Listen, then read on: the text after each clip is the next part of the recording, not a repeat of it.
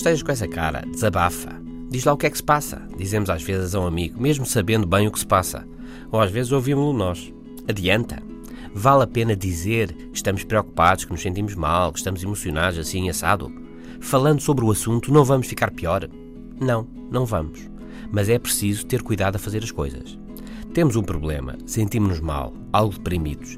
Pensar sobre o assunto, analisá-lo sem ser demasiado exaustivo, é positivo, diz Alex Korb, investigador da Universidade da Califórnia, na obra A Espiral Ascendente: Usar as Neurociências para Parar a Depressão, uma pequena mudança de cada vez.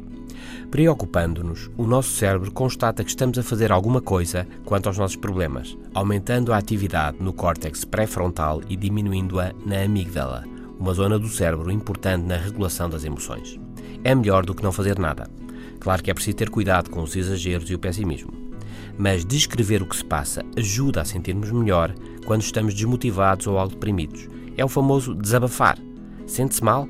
Então o melhor é dizer o que tem. Está um pouco zangado, triste, algo deprimido, ansioso? Diga-o. Simplesmente dizê-lo melhora o estado emocional, diz Corb na obra que referimos há pouco. Ele descreve, aliás, uma experiência em que os participantes viam caras de pessoas emocionadas. E em cada um deles, a amígdala reagia à fotografia. Mas quando lhes era pedido para descrever as suas emoções, a reação da amígdala diminuía. Ou seja, o reconhecimento consciente das emoções ajuda a baixar o seu impacto. Umas poucas palavras são suficientes. Identificada a emoção, a sua relevância diminui. Cool. Até amanhã.